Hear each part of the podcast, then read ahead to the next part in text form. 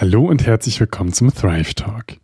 In diesem Podcast geht es um Gesundheit. Und wenn man über ein gesundes, langes Leben spricht, dann ist eine schöne Paarbeziehung eine ganz essentielle Säule. Und deswegen freue ich mich sehr über mein Gespräch mit dem Paartherapeuten Rudolf Sanders, bei dem ich im Sommer diesen Jahres selbst ein Seminar mit meiner Partnerin Pia gemacht habe und dessen Arbeit ich einfach ganz, ganz großartig finde.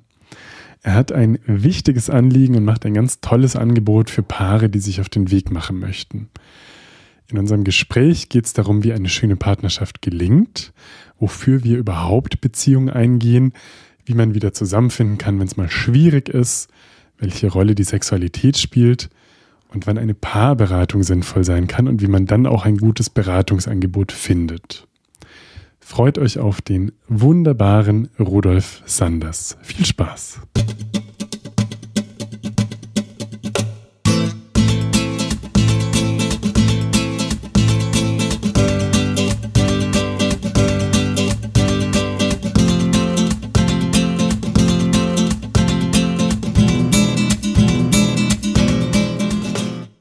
Hallo lieber Rudolf. Herzlich Hallo lieber Moritz. Danke für die Einladung. Ich danke dir für äh, die Bereitschaft, von deiner Arbeit zu erzählen, weil ich vor zwei Monaten ein ganz schönes Seminar bei dir gemacht habe. Magst du zu Beginn selber mal von dir erzählen, wer bist du, was machst du? Und ich danke dir zunächst mal für deinen Dank. Das ist nicht selbstverständlich, dass man einen Danke bekommt. Und vor allen Dingen danke ich dir für die Möglichkeit, von etwas Gutem zu erzählen, was mich seit, na, nun mehr als 30 Jahren bewegt. Ich habe vor 30 Jahren, etwas über 30 Jahren angefangen, mit Paaren zu arbeiten. Ich hatte vorher in der Erwachsenenbildung, in der kirchlichen Erwachsenenbildung sehr viel äh, Ehevorbereitungsseminare gemacht, paarbegleitende Seminare und da ist mir Folgendes aufgefallen, dass wir ganz viele junge Paare haben mit Kindern und da habe ich mich gefragt, ich hatte selber damals drei Kinder, wie schaffen die es, morgens um 10, 11 Uhr, nachmittags 15 Uhr einen Termin zu machen in der Beratungsstelle, die dann um 17 Uhr wieder schließt? Geht doch gar nicht. Also kam ich auf die Idee, man müsste die an Abenden, wenn die Kinder gehütet werden oder sogar an Wochenenden oder wochenweise zusammenholen.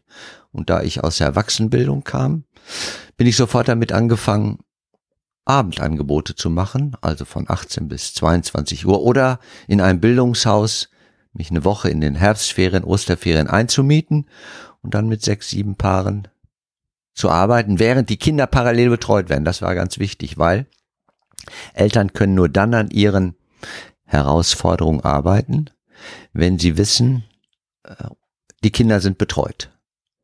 Und so ist das Ganze irgendwann angefangen also 1990. Und das hatte so eine große Nachfrage. Also andere erzählten wieder davon, da geh mal hin. Und ja, und irgendwann Ende der 90er Jahre kam ich auf die Idee, wie nennt man das Ganze denn? Weil so, wenn ich sage, ich bin Eheberater, dann merke ich, es läuft den Leuten irgendwie kalt den Rücken runter. Oder Paartherapie. Therapie ist ja irgendwie was, dann ist ja was mit mir nicht in Ordnung, dann bin ich vielleicht krank oder sowas, ne? Quatsch. Und ich sag mir, die Menschen, die zu uns kommen, wissen nur nicht, wie das geht. Und daraus hat sich das entwickelt, darum habe ich das Partnerschule genannt. Also das, ich habe gespürt, die Paare, die zu uns kommen, wollen, dass ihre Ehe beling, äh, gelingt. Die wollen, dass ihre Kinder nicht unter ihren Schwierigkeiten leiden. Und deshalb ist doch meine oder Aufgabe uns von Beratungsstellen, darauf eine Antwort zu geben. Und die Antwort ist Partnerschule. Da ich natürlich äh, ja nicht alles erfunden habe oder so, sondern mir es wichtig ist, dass das nicht so aus dem Bauch heraus passiert, sondern wissenschaftlich fundiert ist, habe ich natürlich das, äh, was Wissenschaft sagt, mich da reingekniet bis heute. Insofern ist die Partnerschule ja eine never-ending Story. Das heißt, sie verändert sich, verändert sich, entwickelt sich immer, aktuelles wird einbezogen. Und es war, das finde ich spannend in dem Zusammenhang, gar nicht so leicht, dass jemand sagt, boah, ich will den Paaren helfen, dass die Beziehung gelingt, sondern ich erlebe es im, Konkre äh, im Kollegenkreis häufig, aber das ist doch, das können wir doch nicht so vorgeben, die äh, sagen, äh, ja, man muss mal abwarten, ob es gelingt oder nicht gelingt. Quatsch. Ich habe gespürt, gespürt ist wichtig. Die wollen eigentlich zusammenbleiben, also muss ich alles tun, was die, was die Beziehung gelingen lässt.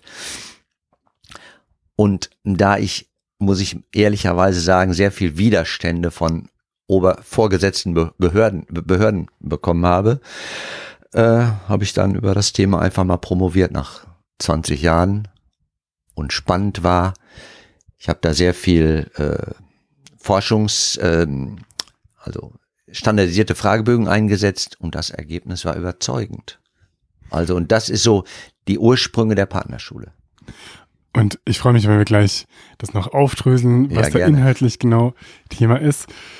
Vielleicht vorneweg nochmal, also du hast jetzt äh, viele Punkte schon genannt, auf die ich äh, gerne eingehen möchte. Ein wesentlicher für mich ist, dass dieser Grundgedanke einer Partnerschule und auch in der Begrifflichkeit, ja, das ist ja was, was total fehlt oder wo zumindest in, in meinem Erleben ganz großer Bedarf da ist. In Deutschland, wenn man angeln gehen will, dann muss man einen komischen Angelschein machen und sich letztlich in eine Schule setzen und dann irgendeine Prüfung machen und, und, und. Aber Beziehung und Familie und Kindererziehung oder Begleitung, das ist was, was so stillschweigend vorausgesetzt wird. Und aber dadurch, dass man ja in Beziehungskontexten miteinander wächst und dann jeder, also auch du nach 70 Jahren Lebenserfahrung und dabei ganz viel Beziehungserfahrung und fachlicher äh, fachlichem Wissen, das mir abgeht und du kommst auch in Situationen rein, wo du merkst, ah, das ist jetzt irgendwie Grenzerfahrung und da muss ich irgendwie in Kontakt gehen und mich auseinandersetzen und so. Also jeder hat das. Und trotzdem ist es so stigmatisiert oder irgendwie schambehaftet. Also ich erinnere, bevor ich eben bei dir auf dem Seminar war mit Pia, habe ich das so im Bekanntenkreis jemandem erzählt, nachdem sie gefragt hat, ähm, ah, ihr seid ja jetzt dann nächste Woche weg. Habe ich gesagt, genau, wir sind auf dem Seminar und hat sie nochmal nachgefragt, ja, was ist das denn für ein Seminar? Und dann habe ich dir das kurz erzählt und am nächsten Tag meinte sie, also das tat mir total leid, dass ich da so nachgebohrt habe. Also das ist ja wirklich auch was Persönliches und ja, das tut mir leid, das äh, ging, hätte mich natürlich gar nichts angehen sollen und da war ich irgendwie übergriffig. Und da habe ich gesagt, nein, um Gottes Willen, also überhaupt gar nicht. Warum denn?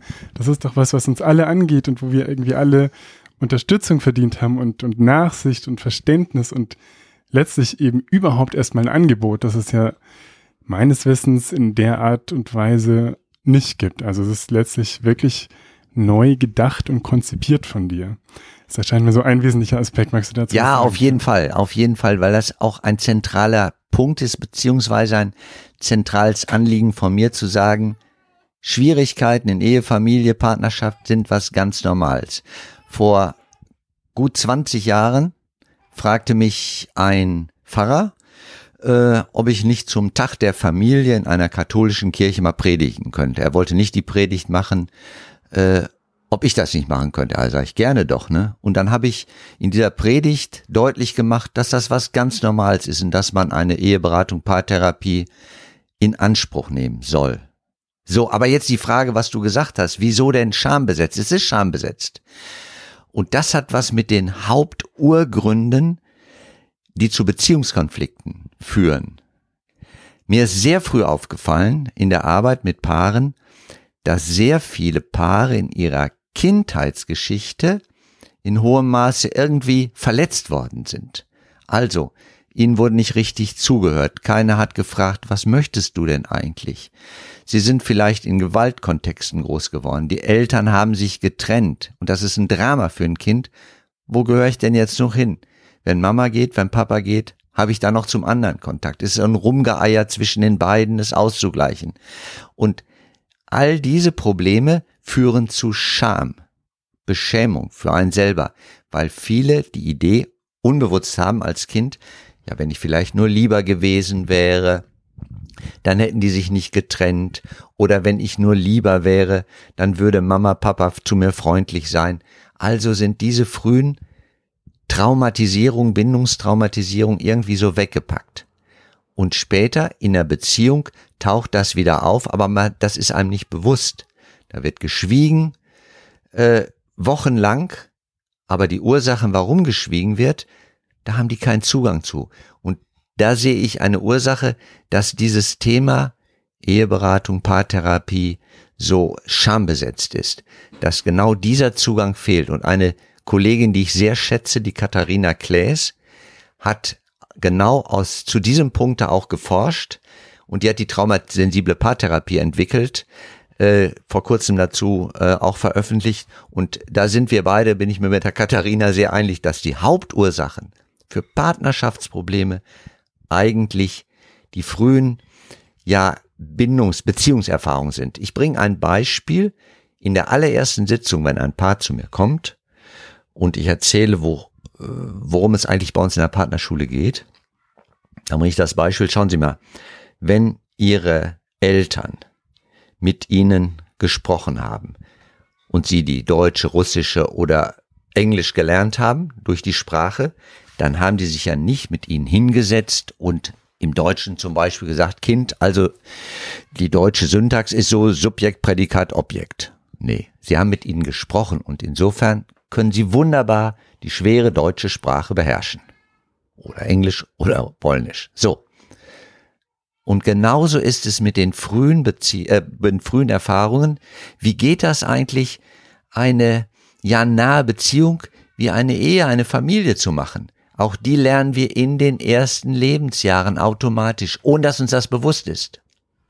Und wenn wir da Modelle gelernt haben oder genauer gesagt Arbeitsmodelle, wie geht sowas, die vielleicht darauf aufgebaut sind, dass ich mich schützen muss, weil vielleicht sehr gewalttätig in der Ehe, in der Familie war.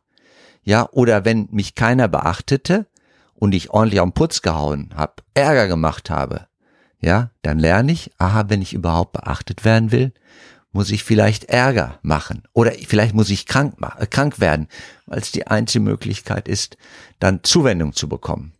Ja, und das ist so tief embodied, verleiblicht, dass mir das gar nicht bewusst ist, dass ich das normal finde. Ja, und dann spreche ich darüber nicht. Und das sage ich, Leute, das können wir alles lernen. Wir können lernen, wie geht nahe Beziehung.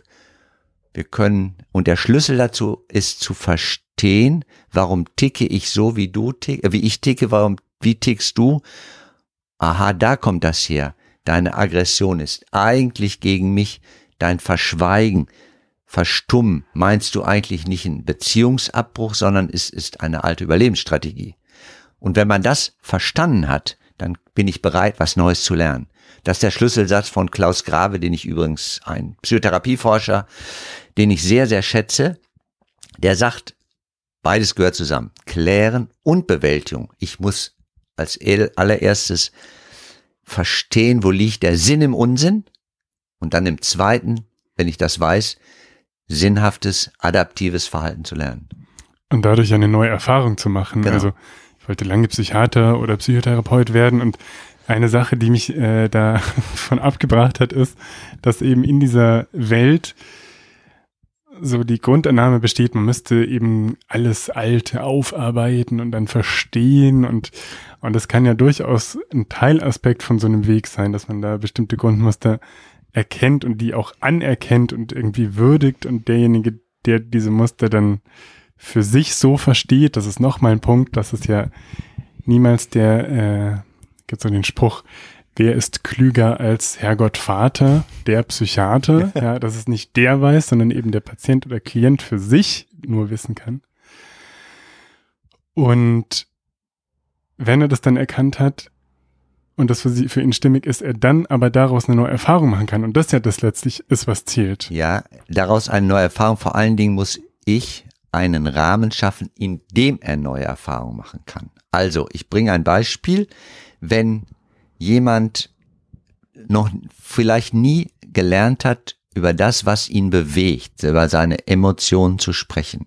Die haben sich vielleicht an der Oberfläche über ihre Ehe unterhalten, aber das, was tief darunter steckt, wo die Kränkungen, Verletzungen herkommen, ist noch gar nicht äh, an die Oberfläche gekommen. Die reden und reden, aber verstehen sich irgendwie nicht. Und wenn ich dann statt reden sage, wir machen das mal ganz anders, ich erzähle dir eine Geschichte, ich erzähle euch eine Geschichte, in der führe ich euch in ein Theater und ihr seht euch auf der Bühne, wie ihr miteinander umgeht. Und anschließend habt ihr ein Stück Plastiziermasse vor euch und ihr macht die Augen zu und lasst eure Hände einfach mal formen. Und da entsteht was bei eine, irgendeine Plastik und anschließend stellt ihr euch die gegenseitig vor. Dann habe ich auf einmal bezogen auf meine Ehe, auf meine Beziehung eine Möglichkeit, etwas von zu mir, von mir zu erzählen über diese, über diese Plastik. Und in dem Moment macht jeder die Erfahrung, ja, ich kann von mir erzählen. Und selbst wenn jemand, ich sage was ganz Drastisches, einen Klumpen macht und das ist nur ein Scheißhaufen. Das ist ja wunderbar. Was heißt denn Scheißhaufen? Das ist dumm für was Neues. Wunderbar. Ja. Selten, dass solche Figuren kommen. Meistens kommen viele Figuren, in denen ganz viel Ressourcen drinstecken. Das heißt, der Dung ist natürlich auch eine Ressource, kein Thema. Ich möchte nochmal auf eins zurückkommen, fällt mir gerade ein, warum ist das so in der öffentlichen Diskussion eigentlich so kein Thema? Paare, Paare, äh, partnerschaftliche Schwierigkeiten, warum wird davon ausgegangen, dass alles äh, bewältigt werden müsste oder Kanzler Schröder hat mal gesagt, das wäre ja alles nur Gedöns, das brauchen wir nicht oder so. Ähm, es fällt mir auch auf, wenn ich zum Beispiel in ja in, in, in einer Ratsversammlung für sowas werbe oder wenn ich im Kontakt mit darüber spreche, ich mache Eheberatung, dann merke ich, das ist irgendwie peinlich berührt. Und ich glaube, das hat genau damit zu tun, dass halt eben viele Verletzungen, die da sind, die mit einem rumgeschleppt werden aus Kindertagen, die zu diesen maladaptiven Beziehungsmustern führen, äh, verdrängt werden. Und da gucke ich lieber gar nicht genau hin. Ich mache irgendwie meine Ehe, ich bin unglücklich und wenn ich meine, wir könnten uns nicht mehr unterhalten, dann trenne ich mich und das Problem ist, mit dem nächsten Partner mache ich den gleichen Unsinn weiter. Hast du Lust, mal so exemplarisch, das ist auch schon ein Beispiel genannt, aber so Beziehungsbindungsstile mal ein bisschen aufzudröseln. Also ist natürlich immer einzigartig und individuell und trotzdem gibt es natürlich irgendwie Schemata, nach dem man das irgendwie klassifizieren und ein bisschen sortieren kann. Ja. Müssen wir nicht vollumfänglich machen, aber sehr interessant. Ganz, ganz knapp, was mich wirklich fasziniert, ist die Bindungsforschung der letzten 50, 60 Jahre, die einfach äh, und in Deutschland von, von, von den Grossmanns, Klaus und Karin Grossmann, die haben über 40 Jahre haben die von der Geburt bis so 30, 40 Jahre lang Menschen begleitet, ohne mit ihnen therapeutisch zu arbeiten. Die haben geguckt, wie bist du eigentlich, wie gehen deine Eltern mit dir um? So. Und das dann aufgezeichnet, äh, Mikrofilmanalysen gemacht und die kommen, ich fasse mal zusammen, zu ja drei, zu, zu Bindungsmustern am besten ist es, wenn wir in einer sicheren Bindung groß werden. Sichere Bindung heißt, ich bin, äh, werde geboren, hab Durst und rufe, schreie und Mama sofort in den ersten zwei, drei Monaten ganz schnell stillt mich. Ha, ich mache die Erfahrung, leiblich, ich brauche jemanden und der sieht, was ich brauche, er stillt mich. Ja, letztlich Bindung heißt, ein Starker hilft einem Schwachen. Das heißt Bindung ein starker Mama sieht mein Bedürfnis, hört mich, dass ich Hunger habe, merkt, der hat eine volle Windel, muss gewechselt werden, das kann man nicht jetzt ein paar Stunden warten.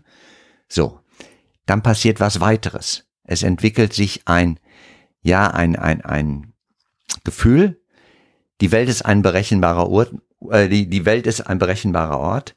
Das heißt, es ist ein, ein, ein Gespür, eine innere Sicherheit, ja, es ist berechenbar. Mein Grundbedürfnis nach Orientierung und Kontrolle wird gestillt. Und wenn ich da mit zwei, drei Jahren was male und Mama und Papa freuen sich und hängen das am, in der Küche auf, auch dieses, ja, dann weiß ich einfach, ich bin selbstwirksam. Ich kann was malen und die freuen sich dann. Also.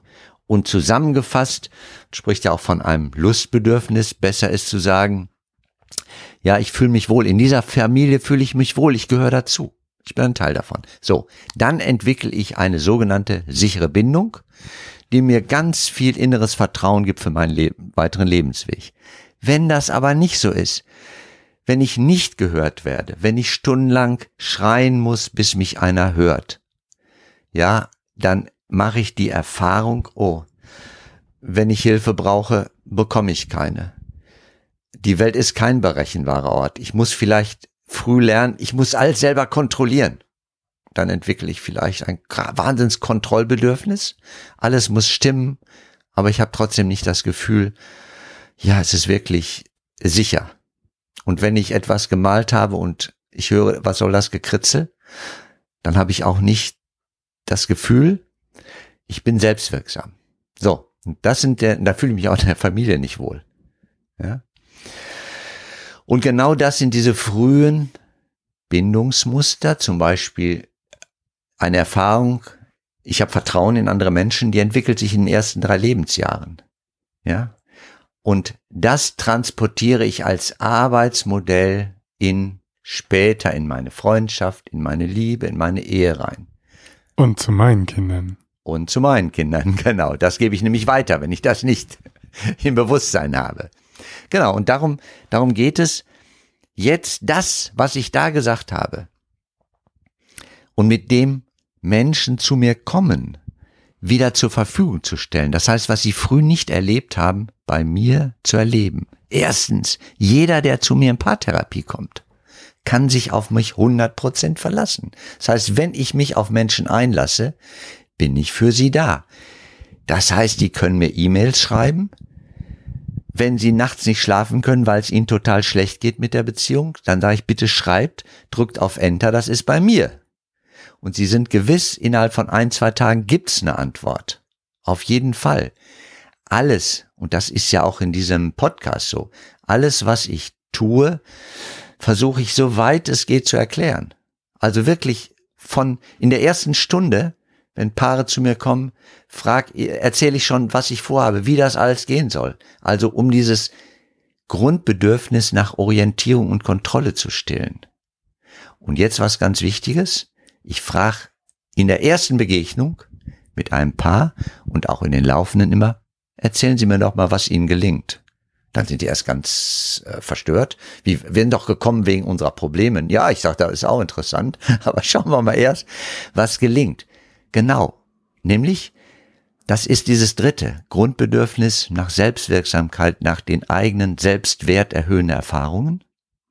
Und wenn Sie das machen, wenn Sie in der ersten Stunde spüren, es ist nicht nur meine Probleme, sondern ich bin auch viel mehr als meine Probleme dann ist der Weg gebahnt für eine gute Paartherapie. Insofern habe ich eigentlich überhaupt keine Angst vor irgendwelchen Problemen oder sowas, wenn ich diese drei Dinge beherzige. Jetzt haben wir schon inhaltlich mitten reingesprungen. Vielleicht können wir noch mal ganz grundsätzlich überlegen, wofür führen wir denn Liebesbeziehungen und Ehen? Also es gibt ja, glaube ich, schöne Literatur. Ich habe das selber nie in der Primärliteratur nachgelesen, aber ich höre immer so, ja, es ist irgendwie eine glückliche Ehe ist der Prädikator für ein langes Leben und allgemeine Leben halt, Lebenszufriedenheit und so. Und das ist natürlich eingängig, also plausibel oder naheliegend. Und gleichzeitig haben wir dann gesagt, es ist irgendwie so ein Defizit einer guten Betreuung und häufig gibt es auch ähm, ja, oder es gibt insgesamt nicht so viele Vorbilder vielleicht von für jetzt meine Generation von Menschen, die wirklich schöne Beziehungen führen. Und ähm, genau, das, deswegen, was würdest du denn zu der Frage sagen, wofür führt man eine Liebesbeziehung und was ist der Sinn dahinter? Super Frage, weil das auch dahin führt, warum mache ich denn Paartherapie? Oder wie kann ich überhaupt Menschen zu einer Paartherapie, zur Partnerschule motivieren? Und ich habe oder wir haben ein ganz klares Ziel, wo wir hinwollen oder ich hin will. Ich sage manchmal wir, weil ich mit meiner Partnerin Barbara zusammen das ja mache. Wir haben ein ganz klares Ziel. Und zwar, dass wir die Verbundenheit stärken eines Paares. Jedes Paar, das zu uns kommt, sehnt sich nach Verbundenheit. Ich kann mich auf dich verlassen, wenn es mir schlecht geht, wenn ich einfach deine Nähe brauche, bist du da. Verbundenheit. Aber Verbundenheit ist kein Selbstzweck. Das ist wichtig. Sondern jeder hat in uns den Impuls, immer mehr der Mensch zu werden, der in ihm steckt. Der Mensch zu werden, der in ihm steckt. Das bedeutet gleichzeitig, Verbundenheit und Autonomie sind keine Gegensätze, sondern die bedingen einander. Ich kann nur mich autonom, ich kann nur in die Exploration immer mehr mich entwickeln bis zu meinem Lebensende, bis zur, ja, mein, mein, mein Vollendung wenn ich verbunden bin. Wir Menschen sind Beziehungswesen, also brauche ich die Beziehung zu einem Menschen, eine exklusive, ein exklusives Ja, um mich weiterzuentwickeln. Und jetzt, wie komme ich auf so eine Idee überhaupt? Wieso sagt er das? Wir alle machen eine Erfahrung, neun Monate im Mutterleib. Wir sind mit der Nabelschnur verbunden. Das heißt, es ist etwas verleiblicht, embodied, dass ich in dieser Verbindung täglich mehr ein Stück ich selber werde, täglich mehr ein Stück Rudolf geworden bin. Das ist drin. Ich habe also gemerkt, ah, in dieser Nabelschnur, in dieser Verbindung werde ich täglich mehr, bis ich hinaustrete in diese Welt. Und das ist dann der nächste Schritt. Wie werde ich empfangen in dieser Welt? Geht das, was ich vorhin gesagt habe, weiter? Dass ich also äh, mich auf Mutter, Vater verlassen kann, wenn ich hungrig bin und gewickelt werden will. So, und das ist der Grundimpuls in jedem von uns, immer mehr der zu werden, der ich bin. Aber das geht nur in Verbundenheit. Sehr schönes Bild. Jeder von uns kennt vielleicht am Strand diese Windvögel, die da oben hin, aber die sind mit einer Schnur gehalten. Und wenn die Schnur, wenn ich die Schnur halte, dann kann oben der Windvogel tanzen. Wenn ich die aber loslasse, dann trudelt es runter und der stürzt ab. Und ich glaube, deshalb ist eine zuverlässige Bindungsbeziehung der beste Prädikator für Lebensgesundheit, für Glück und Zufriedenheit. Was übrigens auch die Forschung ja sagt. Ich halte viel von von äh, Forschung und äh, da bin ich schon, also das ist ganz klare Forschungsaussage. Und jetzt gibt's vielleicht irgendeine 40-jährige Dame, die einen Halbtagsjob hat, dann nach Hause kommt, die Kinder von der Schule holt, die drei Rotzblagen bekocht, die dann nur rumnöhlen, dass sie keine Hausaufgaben machen wollen. Dann kommt abends der genervte Ehemann nach Hause und motzt auch irgendwas. Und dann fragt die sich, wie soll ich denn jetzt in dieser Beziehung noch mehr zu dem werden, der ich bin? Also, kannst du es mal so in der Ruhrpott-nahen Lebensrealität beschreiben? Wie, mhm. wie kann das denn gelingen, so, wenn das von außen erstmal gar nicht so naheliegend erscheint vielleicht? Wo ist da der, der Potenzialraum? Die entscheidende Frage ist ja, wenn sie das spürt, dass sie so nicht weitermachen will oder beides spüren und dann vor mir sitzen, sage ich wunderbar. Der erste Schritt ist, so geht's nicht weiter. Irgendwie machen wir im Miteinander etwas falsch, dass wir beide vielleicht unzufrieden sind. So, ich habe nicht die Idee. Ich habe nicht die Idee, wie das für deren Leben aussieht, aber ich habe einen Plan, den Plan der Partnerschule. Und das sieht so aus, ein Recht, ja, ein, ein, ein Plan, wo ich ihnen beiden eine Bühne zur Verfügung stelle. Und am besten ist noch, wenn die an einer Gruppe teilnehmen und die vier Kinder oder drei Kinder parallel betreut werden. Klammer auf, dann erleben die Kinder nämlich, dass wir uns um Papa, Mama kümmern und, und die Kinder sich nicht drum kümmern müssen. Häufig ist so, dass Kinder irgendwie gucken, was äh, können wir denn tun, dass Mama und Papa glücklich sind. Ist nicht deren Job. Ist unser Job als Bartherapeuten. Ich komme zurück. Und dann gibt's einen Ablauf, wo es zunächst mal darum geht, die leibhaftige Erfahrung zu machen, ein Selbst zu sein leibhafte Erfahrung. Da gibt's eine Übung, die sogenannte Standübung. Paare, dieses Paar, von dem du gerade erzählt hast, sind ja irgendwie verstrickt verwickelt. Er kommt nördlich zu Hause, sie ist unzufrieden, ja. Die sind irgendwie völlig miteinander verwickelt. Und dann sagen wir so, jeder stellt sich mal in dem Therapiezimmer auf eigenen, einen eigenen Platz und wir machen eine Standübung, wo jeder, dauert so anderthalb Minuten, wo jeder zu sich geführt wird. Ein nächster Schritt ist, dass wir ein paar Interview zur Beziehungsgeschichte machen, wo wir all den ganzen Rahmen mal abfragen. Vor allen Dingen, wo jeder, und jetzt kommen wir wieder, Partnerschule ist Erfahrungslernen, wo jeder einmal die Erfahrung macht, in aller Ruhe werde ich dazu gefragt. Zum Beispiel, wir fangen immer mit der Frage an, wie habt ihr beiden euch denn kennengelernt? Oh, und dann leuchten die Augen auf, beide freuen sich und erinnern sich an die erste Verliebtheitsphase. Das heißt, unbewusst triggern wir natürlich schon was an. Es gibt noch viel schöne Dinge bei euch in Erinnerung. Ja? Und dann geht's so weiter, wie ist die Beziehung weitergegangen, wie kam es zur Entscheidung zu heiraten oder wir fragen auch solche wichtigen Sachen, die ja häufig Thema äh, tabuisiert sind, auch Thema Sexualität. Ich erlebe es immer noch Tabuthema oder wie ist in Gewalt, ist einer gewalttätig, wird rumgeschrien. So, und so haben wir einen, einen Plan, der dann weitergeführt wird. Dann geht es darum zu gucken in dieser Plastizier, äh, in der, der Tonfigur. Und ja. vielleicht, also die Standübung zum Beispiel ist ja ein zentrales ja. Element oder eine Übung, die du bestimmt super findest, ja. für die du ein großer Verfechter bist. Was erleben die Patienten denn da? Oder nicht, oder. Patienten? Ja, die, die Menschen, die, die, die zu die dir erleben, kommen, die Standübung machen. Ja, ganz wichtig. Die erleben, ich stehe auf eigenen Füßen. Ich bin, ich komme in Kontakt mit mir selber. Und sie erleben, ich bin in dem Moment nicht verwickelt mit meinem Partner. Und das ist ganz wichtig, zu erleben, ich bin dir ein Gegenüber auch wenn vielleicht noch kein Wort darüber verloren worden ist. Wir sind zusammen da, aber wir erleben, dass jeder einmalig ist. Und das sage ich auch. Sie haben Recht und Ihr Partner, Ihre Partnerin hat Recht, hat eine eigene Konstruktion der Wirklichkeit und unsere paartherapeutische Aufgabe ist es, herauszufinden, was ist dazwischen Ihnen beiden? Wie machen Sie beide das dazwischen, dass Sie nicht zufrieden sind?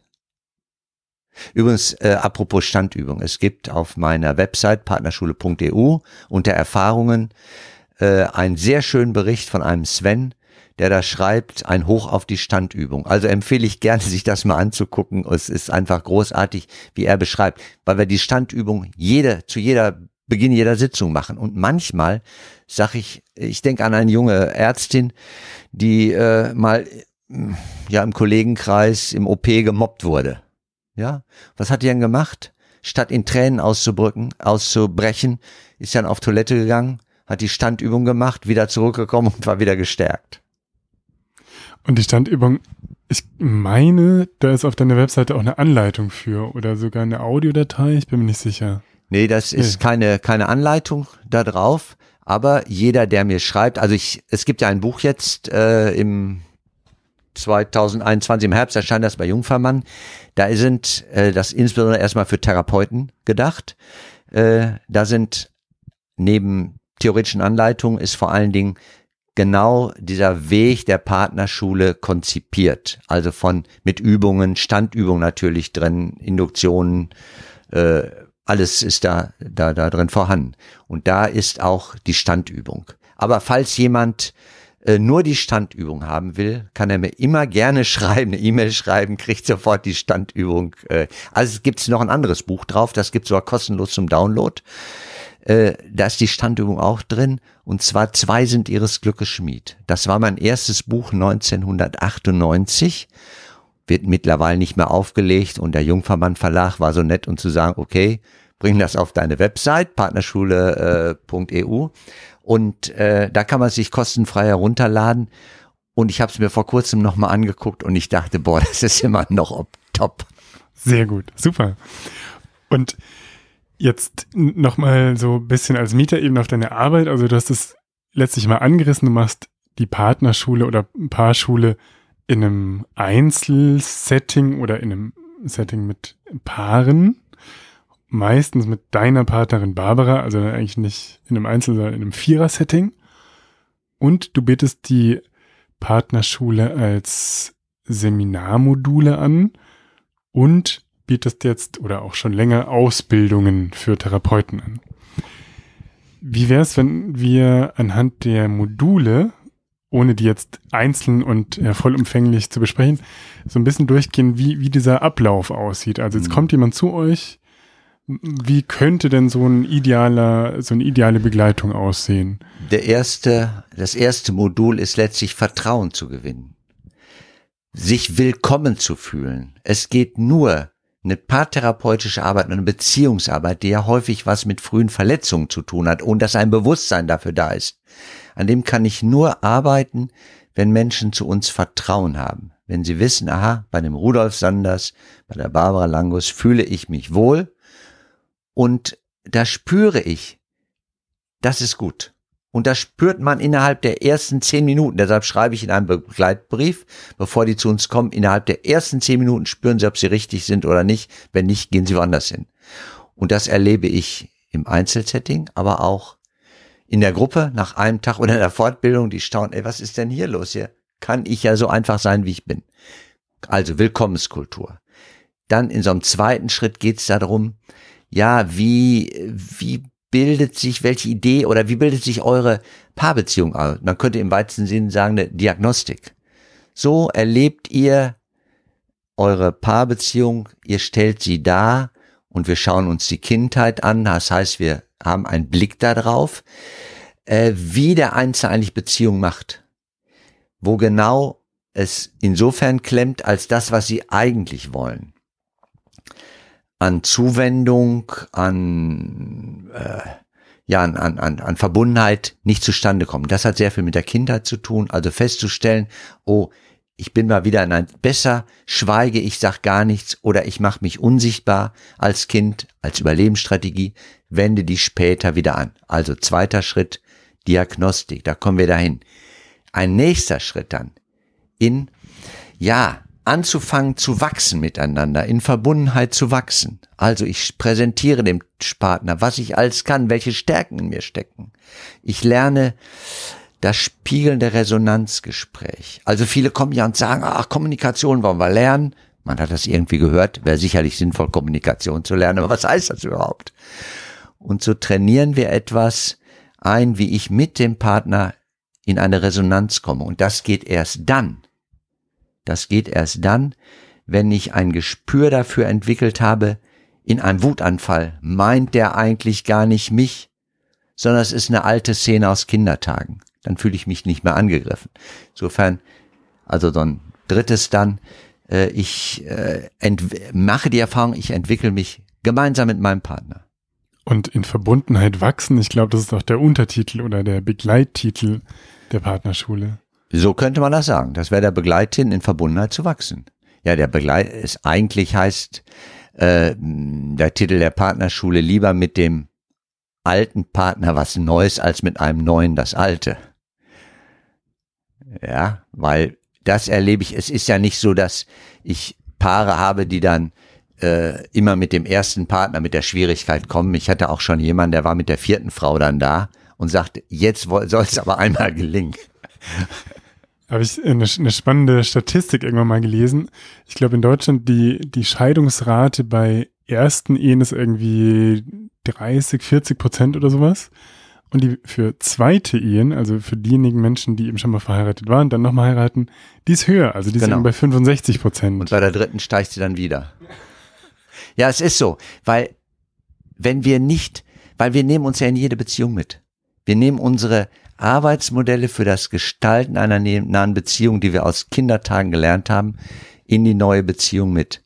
Und wenn wir dann nicht diese uns bewusst ist, was ist, was, wie mache ich eigentlich Beziehung, wie stehe ich mir selber im Wege und dann keine Möglichkeit hatte, etwas Neues zu lernen. Neues zu lernen heißt, ja, ich bin tatsächlich in der Lage, von meinem, was mich bewegt, meiner Partnerin zu erzählen. Ich, also ich kann Nähe herstellen. Ich bin in der Lage, meine Bedürfnisse zu äußern. Und ich bin auch in der Lage, Stopp zu sagen, mich abzugrenzen, ist auch notwendig. Das Nein in der Liebe ist genauso wichtig. Ja, also mich nicht immer für den anderen verantwortlich zu fühlen, alles zu machen. Ich muss auch sagen, nee, stopp. Ja, wenn ich das, diese Kompetenz eigentlich gelernt habe, komme ich, äh, werde ich in der nächsten Beziehung das gleiche Muster wieder anwenden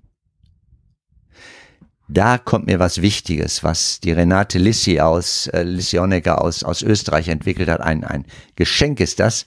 Die hatte vor einigen Jahren die Fortbildung gemacht und die hat sehr viel, hat so eine äh, tanztherapeutische Ausbildung und fragte mich dann mal, ob sie mit dem, was sie kann, nicht in der Partnerschule mal als Co mitmachen kann, weil Arbeit mit dem Körper, Bewegung eine ganz große Rolle spielt. Und die hat dann ein Konzept entwickelt, ähm, was das, was wir ja an, an, an Übungen machen, nochmal auf der leiblichen Ebene untermauert. Da gibt es so einige Grundübungen. Ich sagte vorhin, Standübung ist eine. Eine nächste ist, hier ist mein eigener Raum, da tritt keiner rein. Überhaupt mal die Erfahrung zu machen. Oder ich kann meinen Raum öffnen und ich kann meinen Raum schließen. Beides ist gleich wertvoll. Wenn ich das jetzt einfach so sage und man das hört, ja, das stimmt, das sollte ich auch machen. Vielleicht denkt sich der eine oder andere Zuhörer das. Aber bevor ich das kann, Muss ich das erstmal die Erfahrung machen. Und so gehen wir dann in die Turnhalle oder äh, und, und, und machen erstmal in, innerhalb einer Stunde die Erfahrung, wie ist es denn, einen eigenen Raum zu haben? Und da wird symbolisiert mit einer Decke. Und dann steht jeder auf einer Decke und sagt, das ist mein eigener Raum. Geht wieder auf, von der Decke runter und dann auf diesem einen eigenen Raum auf der Decke bewege ich mich, wie ich will. Da guckt keiner hin. Kann ich machen, was ich will. Und dann was Wichtiges. Jeder tritt herunter von dieser Decke und alle gehen durch den großen Raum und machen die Erfahrung, mein Raum, meine Decke wird respektiert. Und an so einem kleinen Punkt wird deutlich, wie wir die über die Arbeit mit dem Leib, mit dem Körper es ermöglichen, ganz neue Erfahrungen zu machen. Zum Beispiel, mein Raum wird respektiert. Ja, und das ist was ganz Wichtiges, wie gelernt wird. Okay. Und jetzt waren wir, glaube ich, beim dritten Modul. Ähm, was kommt danach noch? Danach noch die Sexualität. Sexualität ist ein unter vielen Interaktionsformen eines Paares. Ich halte es nicht für die wichtigste, auch wenn das heute medial manchmal so unheimlich gehypt wird, was man alles, wie, welche Wahnsinnsrolle Sexualität spielen soll. In der Realität mit den Paaren ist das, wird die eher verschwiegen, tabuisiert also ganz im Gegenteil, was so in der, äh, ja, in der, in der Lifestyle-Sache von immer begierlich, immer Sex und was weiß ich ist. Nein, äh, ich erlebe es als eine ganz wichtige Ressource eines Paares.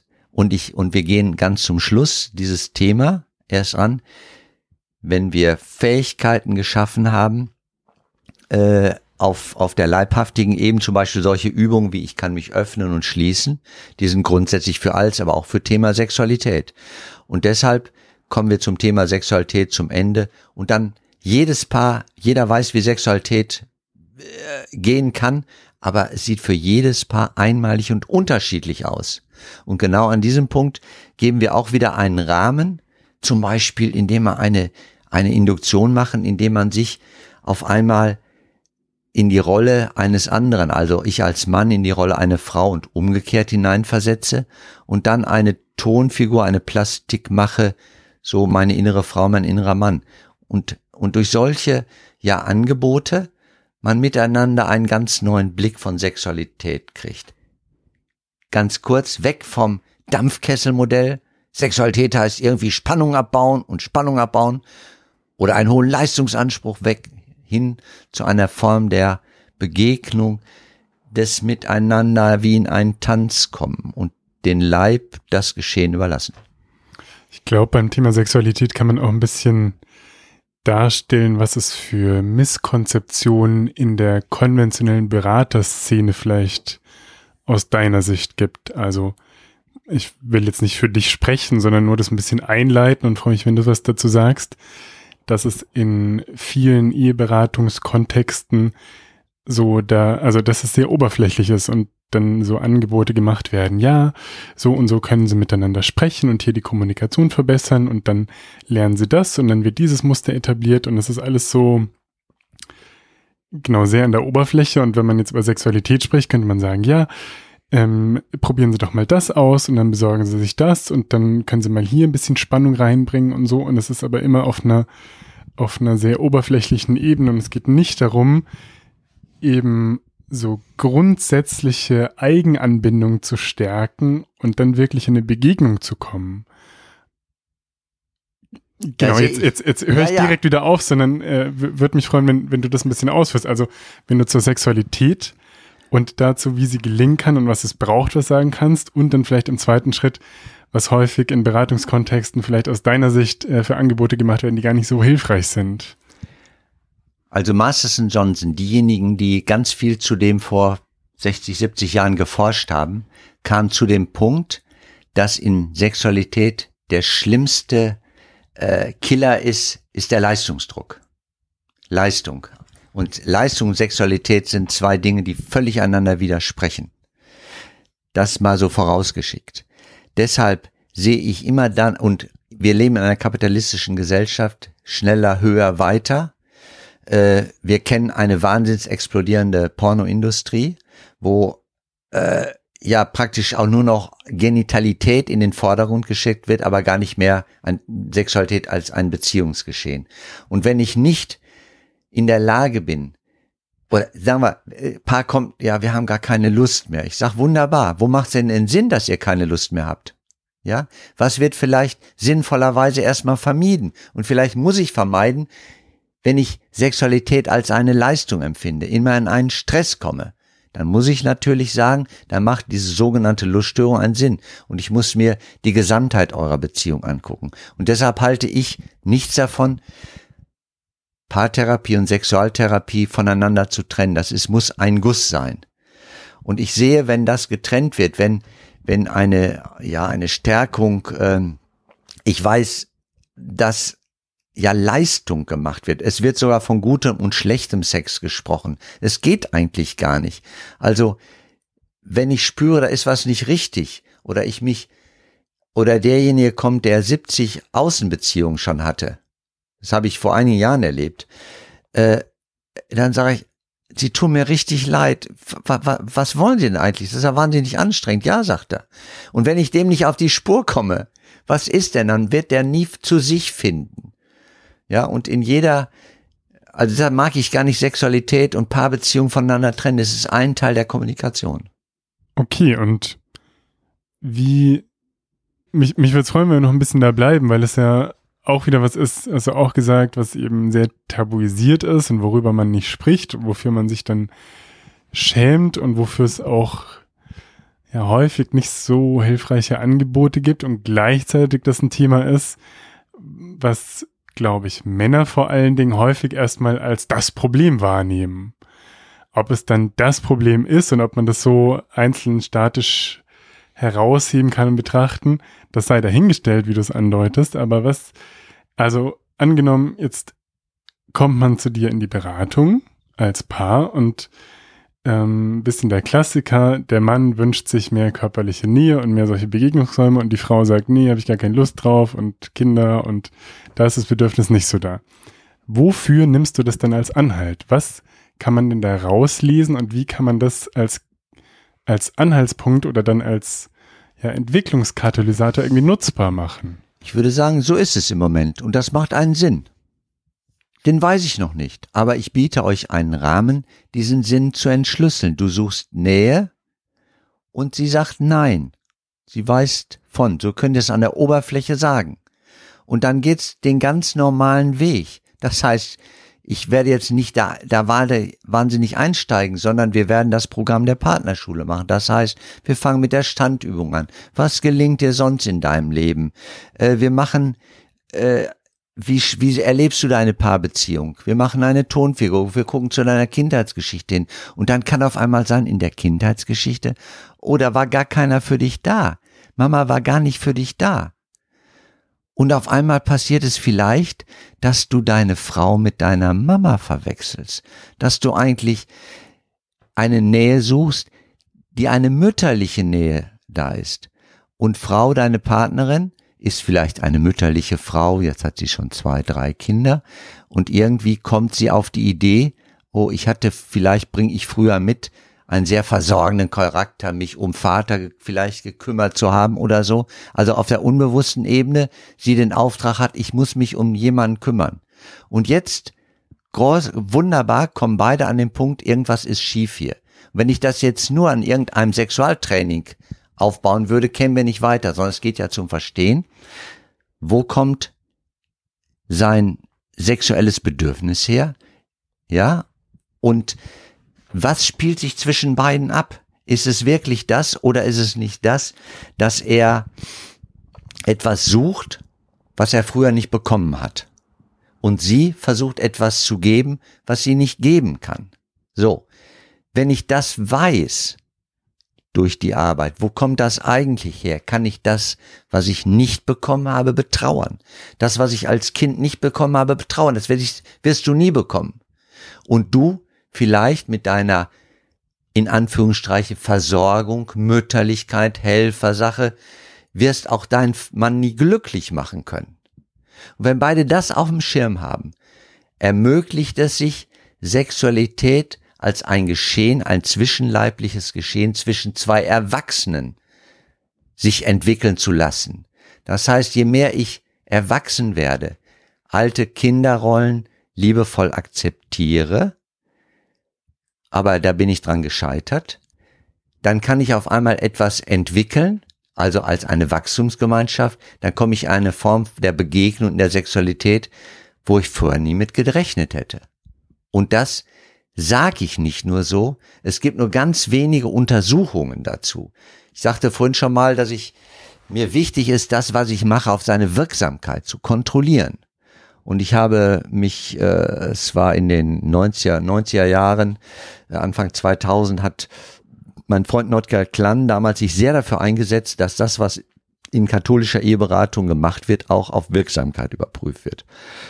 So, und ich war einer der ganz, ganz wenigen, also genauer gesagt ein Prozent, von denen, die sich beteiligt hatten und über 50, 60 Prozent der Post- und Follow-up-Daten sind von mir. Jedenfalls aufgrund dieser Daten kann ich sagen, dass die Zufriedenheit, die Zufriedenheit mit der Partnerschaft und der Sexualität sich in hohem Maße signifikant, also nicht zufällig zur Zufriedenheit verändert. Wer das nachlesen will, auf meiner Website findet man die Studien von der Christine Kröger aus 2006. Also das kann ich sagen. Und ich erlebe es auch. Ich erlebe es auch, dass ich zufriedene Paare habe und da ist Sexualität ein Punkt. Wenn mich einer im Fitnessstudio an, anspricht nach zehn Jahren, weiß er damals noch, oh, der spricht nicht von seinem Sex, aber der ist glücklich und darauf kommt es doch an. Und Sexualität ist ein Punkt. Apropos, da gibt es eine Forschung dazu, die sagt, also die Zufriedenheit mit der Partnerschaft, dafür ist Sexualität nur maximal 20 Prozent für zuständig, nicht mehr. Gut, das ist jetzt die Frage, was die da genau wie erforscht haben und wie die auf die 20 Prozent kommen. Also das, aber es, es bildet letztlich deinen Erfahrungsraum ab, dass es halt absolut. Halt ein Absolut. ein Aspekt in der, in der Liebesbeziehung ist. Ja. Also ich habe einen Artikel genau dazu, also äh, Abschied vom äh, Dampfkesselmodell kann man nachlesen, da findet man auch die Studien zu. 2016, glaube ich, in Beratung aktuell erschienen. www.beratung-aktuell.de kann man die nachlesen und da habe ich Studien, äh, amerikanische Studien große Studien, äh, wo man das, das herausgefunden hat. Also es ist schon als belegt, was ich sage und nicht so aus dem, aus dem Bauch heraus. Es gibt ja die eine schöne Story, die du mal erzählt hast, dass eine Frau nach 25 Jahren ihrem Mann eine Traueranzeige, glaube ich, geschickt hat zur Silber, ist das Silberhochzeit? Ja, richtig. Ja, die hatten vorher nach 25 Jahren, nein, ja, hatte sie ihm eine Traueranzeige geschickt. Ähm, und äh, jetzt ist alles vorbei mit unserer Ehe, also wirklich Trauanzeige. Und dann sind die durch Zufall, die kamen aus Essen, bei mir gelandet. Ja, und ein Jahr später waren die beim Seminar dabei. Und äh, da haben die dann die Silberhochzeit nachgefeiert mit allen Teilnehmern. Noch was in dem Zusammenhang. Ich frage ja immer bei der ersten Sitzung, sagen Sie mal, was gelingt denn Ihnen überhaupt? Dann wissen die nicht. Dann frage ich, wieder in die Wäsche gewaschen? Ja klar. Und Essen gekocht? Auch. Ja. Und Geld verdient? Auch. Ja, ich sag wunderbar. Wenn also in einer Beziehung der Alltag läuft, ist das die beste Voraussetzung, dass alles andere sich entwickeln kann. Wenn der nicht läuft, geht nicht. Und die sagte, hinterher hat sie mir so einen kleinen Zettel, den habe ich immer noch aufbehoben, sagte, das wäre die wichtigste Erfahrung der ersten Stunde gewesen, dass sie ja doch gar nicht so scheiße sind, sondern dass sie doch äh, auch viel schaffen. Und der Alltag, wunderbar. Wir haben heute noch immer Kontakt zu denen. Wir haben nämlich einen Netzwerkpartner Schule. Im Jahr 2000 haben ehemalige Ratsuchende so nach den Seminaren gesagt, oh, wir wollen uns wieder treffen und so und haben ein Netzwerk gegründet, Netzwerkpartner Schule. Da ist man mit 10 Euro im Jahr als Mitgliedsbeitrag mit dabei als Paar. Und wir machen einmal im Jahr, äh, jetzt zum diesem Jahr zum, zum 20. Mal, ein Treffen von Mitgliedern Netzwerk Partnerschule. Da sind immer so, ja, 50 bis 60 Menschen da, dann ist die Obergrenze erreicht von dem Bildungshaus, 20, 30 Kinder mit dabei und da bieten Teilnehmer von sich aus für andere was an. Und diese gute Frau, äh, Barbara, macht immer noch äh, Yogakurse, bietet sie an und sind schon viele ein Fan von. Aber das war vor, ja, das, die haben die Silberhochzeit nachgefeiert. Und ach, noch was zu unserem Netzwerkpartnerschule, ganz wichtig wir, mir ist ein wichtiges Anliegen, dass jedes Paar unabhängig von seinen finanziellen Möglichkeiten in der Lage ist, so ein Seminar zu besuchen. Das heißt, wenn Paare zu uns kommen und wir die dafür gewinnen, dann sage ich, Leute, erzählt mir nichts davon, ihr habt kein Geld, Hauptsache in dem Teil. Wir haben ein Netzwerk und mit Spenden aus diesem Netzwerk finanzieren wir auch Paare, die nicht so viel Geld haben, die es sich nicht leisten können und die Kinderbetreuung. So haben wir zum Beispiel im letzten Sommer, jetzt 2021, etwa 3000 Euro an Zuschüssen für Teilnehmergebühren bezahlen können und nochmal 1500 für die Kinderbetreuung. Das geht nur, weil wir diese Netzwerkpartnerschule haben, also als gemeinnütziger Verein. Und ein Aspekt, der mir dazu noch grundsätzlich zur Partnerschule einfällt, ist, dass die Kacke natürlich nicht total am Dampfen sein muss, dass man da teilnehmen darf, sondern mm. es kann, wie gesagt. Ach, ganz wichtig. ich lasse dich sprechen. Ganz wichtig, natürlich, Leute. Äh, du hast vorhin von, von Hundeschule gesprochen, was weiß ich als, also ich habe ganz, nein, nicht ganz viele, aber immer, immer mehr Paare, die sagen, oh, wir haben Trennung erlebt bei unseren Eltern und wir wollen das nicht. Wir wollen lernen, wie kann man auch wirklich glücklich zusammenleben. Und deshalb heißt das Ganze auch Schule, Partnerschule, nicht so Eheberatung, Paartherapie. Nee, man kann das wirklich lernen und dafür sind äh, also sowohl begleitend als auch vorbereitend. Und der gute Sven, Sven Slowik, der hat sogar eine Masterarbeit darüber geschrieben an der Universität in Bochum vor drei Jahren, wo er ein Konzept vorstellt, wie die Partnerschule so ein, ein Grundmodell für eine Ehevorbereitung sein kann. Also äh, ich hatte schon im Laufe der Jahre, war ich zweimal Trauzeuge bei Paaren und wir hatten auch schon eine, Ver eine Verlobung einmal dabei. Genau, also es klingt so nach knallharter, schamloser Werbung. Ist es ja auch.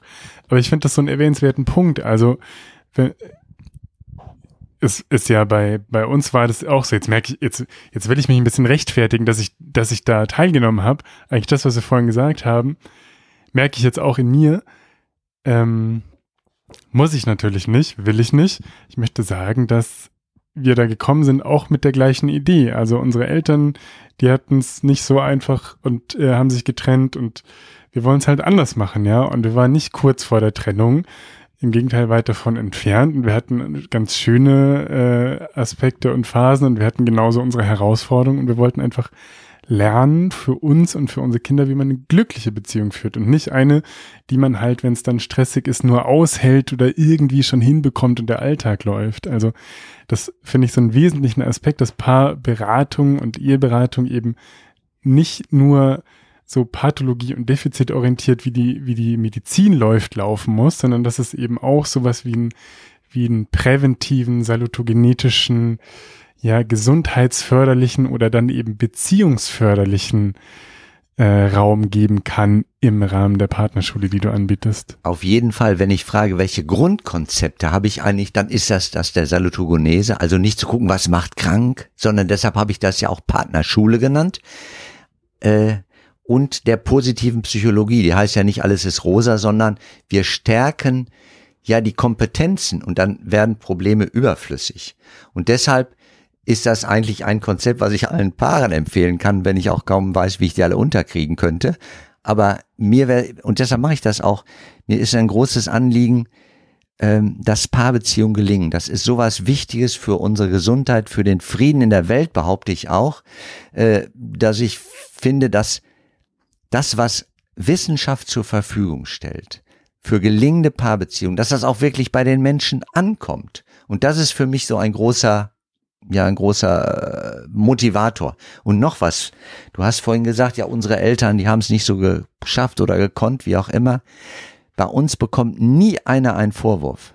Wir gucken weder böse auf die Eltern, nein, ganz im Gegenteil.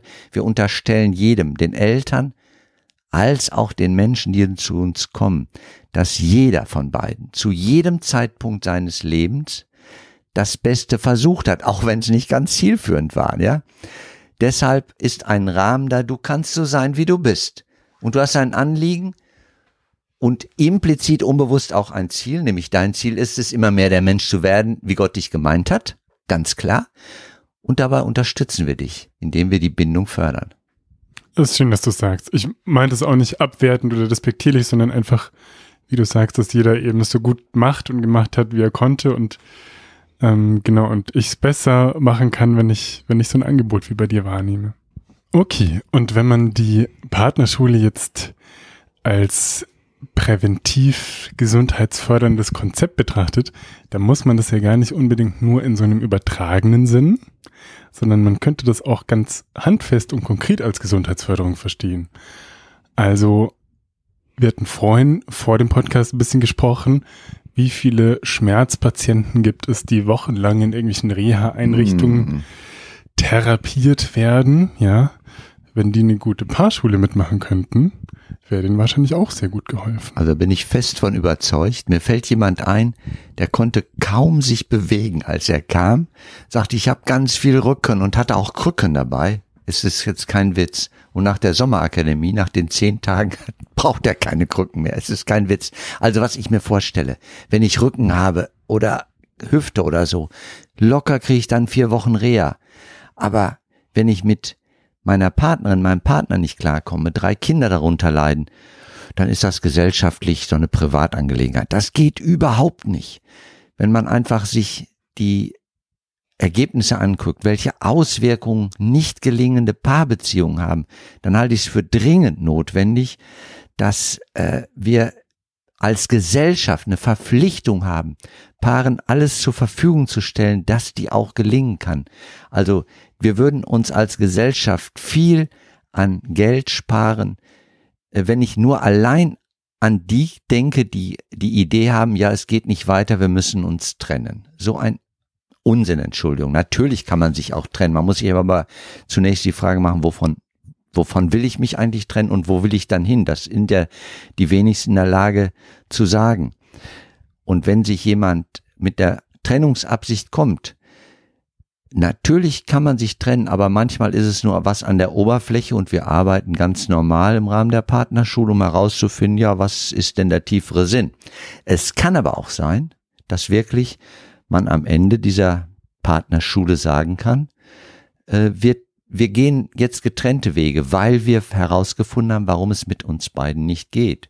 Wir schätzen das, was wir miteinander hatten. Wir betrauern vielleicht das, was nicht möglich war. Aber, und jetzt wird's wichtig, wenn wir das geklärt haben, unsere persönlichen Schwierigkeiten, die zur Trennung geführt haben, dann können wir als Eltern ganz anders miteinander umgehen. Dann können wir unsere persönlichen Schwierigkeiten von unserer Rolle als Eltern trennen. Und das bleiben wir unser Leben lang. Deshalb ist auch gerade in Trennungssituationen äh, gerade auch hochstrittige Paare, auch das habe ich erlebt. Es hat dann eigentlich nicht zur Trennung geführt, sondern dazu, dass die es geschafft haben, weiter zusammen zu bleiben, weil die es ihre, ihre, die sogenannte Hochstrittigkeit kapiert haben. Das war eine, tiefe Verzweiflung, den Kontakt zum anderen zu verlieren. Und wenn wir es dann schaffen, den wiederherzustellen, dann ist auch eine Trennung gar, gar nicht notwendig und die Hochstrittigkeit hat sich aufgelöst. Also dringendes Plädoyer. Wir müssen solche Verfahren wie die Partnerschule dringend in unserer Gesundheitsvorsorge etablieren und möglich und Paaren zur Verfügung zu stellen und auch schon ja im Rahmen von Ehevorbereitung Angebote zu machen, das miteinander zu trainieren. Da würden wir uns gesellschaftlich viel Kosten, die etwa durch Trennung und Scheidung entstehen, sparen. Und ich meine, mit den Schmerzpatienten, das war jetzt so ein bisschen flapsig dahingesagt. Natürlich gibt es Schmerzpatienten, wo man ganz eindrückliche organische Korrelate findet, wie man das dann immer so schön sagt. Aber letztlich im Studium lernen wir dieses schöne biopsychosoziale Modell des Menschen und äh, dass das ja so wichtig ist und dass man genau das den Menschen als ganzheitlichen Organismus irgendwie betrachten muss und dass es da schöne Forschung gibt und psychoneuroimmunologische Forschung und weiß der Geil was. Und dann kommen wir in die Klinik oder ins Arbeitsleben, ja. Und wie sieht's da aus? Da haben das alle vergessen auf einmal. Und ähm, deswegen finde ich das wirklich ähm, ja nicht an den Haaren herbeigezogen, sondern bin da wie du fest von überzeugt, dass wenn man so ein Angebot systematisch irgendwie etablieren würde, haben wir letztlich auch vorhin zum Einstieg gesagt, dass eine gute Liebesbeziehung, Ehepartnerschaft so ein Lebenszeitprädikator und sowas ist. Ähm, genau, dass wir uns da letztlich alle allen einen Gefallen erweisen würden.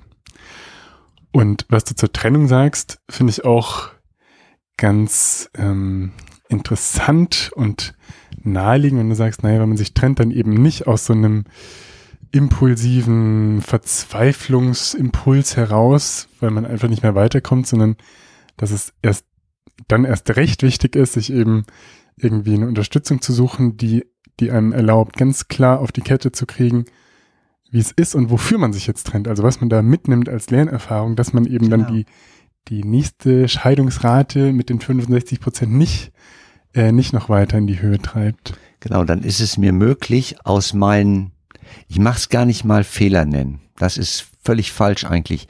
Aus meinen maladaptiven Beziehungsmustern auszusteigen, adaptive zu lernen, also was, was lässt eigentlich eine Beziehung gelingen? Und dann kann ich in einer neuen Beziehung ganz anders reflektiert draufschauen und die angehen. Genau, und interessant finde ich bei deinem Partnerschulkonzept, haben wir vorhin auch kurz drüber gesprochen, im Grundsatz bin ich ein großer Freund von ganz klarer Auftragsklärung. Also auch in der somatischen Medizin denke ich mir, die Patienten, die kommen oft ins Krankenhaus, dann steht da irgendeine Diagnose oder ein Symptom, dann ist klar, für uns in der Medizin arbeiten Menschen, was wir da für Diagnostik auf den Patienten loslassen, was wir dem für eine Therapie draufballern, und dann schmeißen wir den wieder raus, ohne mal ernsthaft mit ihm gesprochen zu haben und zu sagen, hm, wie sieht denn dein individueller Krankheitsweg aus? Und das ist alles erklärbar, weil Kostendruck und Effizienz und was da geil was. Ja, es ist halt, wie es ist. Trotzdem wäre es schön, wenn man da mehr individualisierte Wege irgendwie ermöglichen könnte und fragen, lieber Patient, jetzt bist du hier da und da mit, wir würden dir das und das vorschlagen, ist das überhaupt in deinem Sinn? Was, was wünschst du dir denn von uns? Jetzt liegst du schon eine Woche hier bei uns im Krankenhaus. Was müssen wir denn machen, dass sich das für dich gelohnt hat? Wenn ich das auf die Partnerschule übertrage, dann würde ich erstmal denken, wäre es doch auch total sinnvoll zu sagen, liebes Paar, schön, dass ihr jetzt hier seid. Das ist eine Zusammenarbeit, ein Mittel zum Zweck. Ich stelle mich jetzt als, als Coach oder Berater in euren Dienst. Was soll denn hier rauskommen, damit ihr am Ende zufrieden seid? Und dann sagen die vielleicht, ja, wir wollen uns trennen. Und das akzeptierst du auf eine Art erstmal nicht, sondern du gehst davon aus, nee, das, das sagt ihr jetzt nur, aber das wollt ihr gar nicht. Und ähm, da, genau, und das finde ich interessant, weil ich auf eine Art ein Problem damit habe und es gleichzeitig natürlich total nachvollziehen kann. Also deine Grundannahme ist, nee, das sagen die nur, das wollen die aber eigentlich gar nicht, sondern die sehen da einen Bedarf, die sind mit der Art, wie es jetzt gerade läuft, nicht zufrieden, deswegen sagen sie, sie wollen sich trennen. Aber eigentlich ist ein tiefes Bedürfnis nach diesem partnerschaftlichen Konzept, das wir vorhin besprochen haben, miteinander in Verbundenheit wachsen da. Und deswegen gehe ich erstmal davon aus, dass ich sie jetzt so begleite, dass sie die Beziehung retten oder, oder da doch weiter zusammen wachsen können.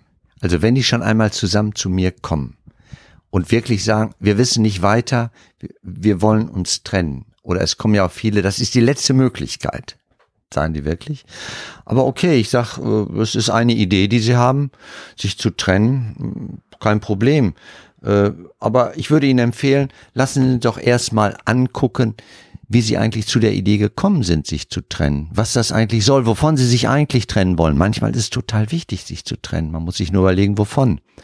Und ich stelle Ihnen den Ablauf vor und vor allen Dingen, jetzt wird's spannend, stelle ich Ihnen ja auch schon in der ersten Sitzung mein Ziel vor. Und ich sage auch, also die, in Verbundenheit zu wachsen.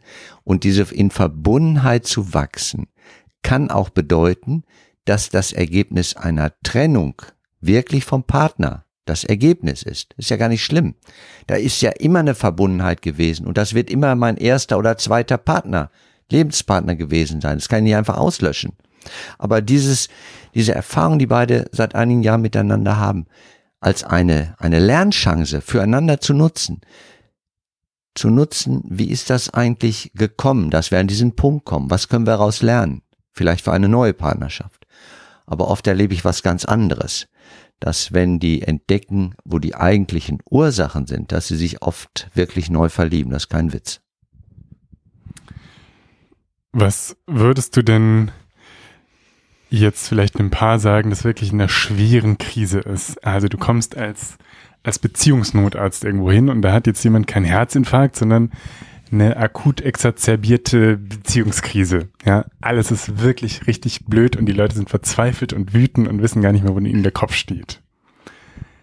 Natürlich gibt es da kein Pauschalrezept, das für alle Menschen und Situationen gleich ist, aber was wären so orientierende Grundgedanken, die du denen erstmal anbieten würdest? Ich würde sie erstmal annehmen.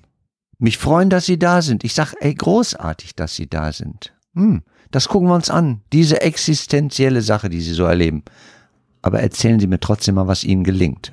Dann sind die vielleicht ein bisschen irritiert. Ich würde Sie fragen, wie viel ist denn, wenn Sie mal so einen Meter nehmen, wie viel gelingt denn, wie viel gelingt denn nicht? Und oft stelle ich fest, es ist wirklich so, dass auch eine Menge noch gelingt. Und ich sage, das gucken wir uns an. Also entscheidend ist ja bei der Sache, Moritz, dass ich mich davon überhaupt nicht schocken lasse oder so, sondern ganz im Sinne von Klaus Grave sage, aha, wenn Sie bei mir sind, Sie suchen also einen Stärkeren auf, der anscheinend ihnen helfen kann, sonst wären sie nicht zu mir gekommen. Dann gehe ich, dann sage ich genau, dafür bin ich euch da, dass ich der Stärkere, der Erfahrene bin, der seit so vielen Jahren, seit 30 Jahren mit Paaren arbeitet. Ich erzähle euch alles, was ich mache und ich schaue dahin, was euch gelingt. Und ihr könnt euch auf mich verlassen. Also, und wenn die spüren, und jetzt wird's spannend, man spürt ja, ohne dass ein Wort darüber verloren ist, so intuitiv, ähm, mit unserem Vagus spüren wir, ah, da bin ich sicher oder nicht sicher, da kann ich mich drauf einlassen. Also ich gewinne Paare dazu. Und manchmal sage ich auch, ich habe zwei Berufe. Ich bin Dompteur und Hebamme. Also manchmal äh, gehe ich auch als Dompteur da rein, ich stopp jetzt nochmal genau, was war denn da gerade los? Ich erinnere an ein Paar, mit denen ich, ein heftiges Paar, man könnte sagen hochstrittig, das dritte Kind kommt gerade und wie auch immer. Und die haben dieses spiegelnde Resonanzgespräch geführt. Da muss man von sich erzählen und der andere wiederholt das wörtlich und die, die Dinge. Und dann hat er es irgendwie nicht, also nicht so richtig gemacht. Ich bin eingestiegen. Hab ihn also, und ich merkte, der war sauer. Und ich dachte, ey, der ist vielleicht sauer wegen des dritten Kindes. Dachte ich so, ne? Und ich sagte da, sagen Sie mal, Sie sind richtig sauer auf mich, ne? Oder Sie sind richtig sauer. Ja, bin ich auch. Weil, ich glaube, mit denen du zwar, weil du mich von unterbrochen hast und mich korrigiert hast. Ah, sag ich. Warum? Ja, das würde ich, deshalb komme ich ja, das würde ich mir nur von dir erlauben lassen. Ja, also ich ihn korrigiert habe. Das heißt, es ist eine Vertrauensbeziehung da. Ich habe von, von Willkommenskultur gesprochen. Und wenn die da ist, wenn ein Vertrauen zu mir da ist, dann sind Menschen auch bereit, ja, Korrekturen anzunehmen, also den sogenannten Dompteur, weil die wissen, der meint es nicht böse mit mir. Der meint was Gutes und sich dadurch mal was anderes ausprobieren. Ja, ich habe mich ja, deshalb komme ich ja hier hin. Der hat vielleicht, das weiß ich, der hat nie einen Elternteil gehabt, der ihn mal korrigiert hat. Der hat also alles war möglich und wie auch immer. Aber wer sagt denn mal Stopp? Wer lässt sich mal eine Grenze erfahren? Und deshalb, ja, bitteschön. Also da habe ich, zu uns kommen Paare, wo man erstmal sagt, oh, heftig, hoch tätowiert mit dicken Ketten und, und wo man rein theoretisch Angst haben könnte. Habe ich nicht. Ich sehe da oft hinter ganz viel verletzte Kinder, die schlimme Erfahrungen ihrer Kindheit gemacht haben. Und manchmal gebe ich zu, sage ich mir auch im ersten Kontakt, ja, meine Aufgabe ist es, die mal lieben zu lernen. Hast du noch so, ja, Tools oder irgendwelche Übungen, die du jetzt, oder eine Übung, die du im Podcast vermitteln kannst, auf die du richtig stehst, die jedem Part eigentlich gut tut? Die Standübung, die hatten wir schon. Gibt es noch irgendwas, äh, was du erklären kannst, was man gut anwenden kann, ohne da jetzt viel Background zu haben? Also die ist zusammengefasst in meinem Erste-Hilfe-Koffer für Paare. Findet man auf der Website partnerschule.eu. Äh, das Wunderbare daran ist, ich sage so ein paar Dinge, also immer dem anderen unterstellen, der meint es eigentlich gut mit mir. Wir lieben uns doch eigentlich. Also warum sollte mir der Übel mitspielen? Sich das klar zu machen. Dann, also dahin zu schauen, was alles gelingt im Miteinander, dass das nicht so aus dem Blick gerät. Also solche Dinge finde ich wichtig. Und dann, wenn man Paartherapie aufsucht, bitte darauf achten, welche Ausbildung haben die eigentlich gemacht, die da was anbieten. Ist, was für ein Konzept ist. Die eine Freundin von mir, die Katharina Klaes, hat das mal untersucht. Also in ihrem Buch äh, Traumasensible Paarberatung weist die deutlich darauf hin, sie hat 100 über Google sich angeguckt, gerade fünf Kolleginnen und Kollegen konnten überhaupt nachweisen, nach welchem Verfahren sie arbeiten. Also da gibt's viel, ist ja kein geschützter Begriff, Paartherapeut, jeder kann sich so nennen. Und da gibt's manchmal Websites, erstaunlich, was die Leute alles anbieten. Da muss man sehr aufpassen.